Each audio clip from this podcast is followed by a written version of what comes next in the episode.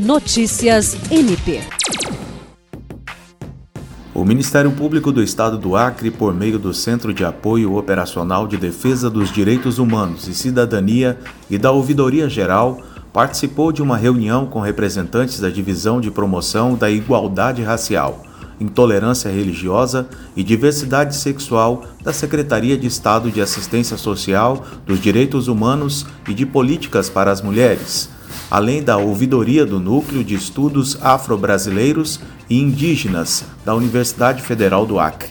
Realizado por videoconferência, o encontro teve como pautas o estudo de uma minuta para a proposta de criação do Estatuto de Igualdade Racial e do combate à intolerância religiosa do Acre, e a estruturação de uma rede de ouvidorias e órgãos correlatos para elaboração de um fluxo de acolhimento a vítimas e encaminhamentos de denúncias relacionadas a crimes de racismo e intolerância religiosa. A reunião contou com a presença da coordenadora do CAOP de Defesa dos Direitos Humanos, Procuradora de Justiça, Kátia Rejane de Araújo, do ouvidor-geral substituto do MPAC, promotor de justiça Romeu Cordeiro Filho, e das integrantes da ouvidoria do NEAB UFAC, professoras Cláudia Marques de Oliveira, Patrícia da Silva e Gorete Pinto.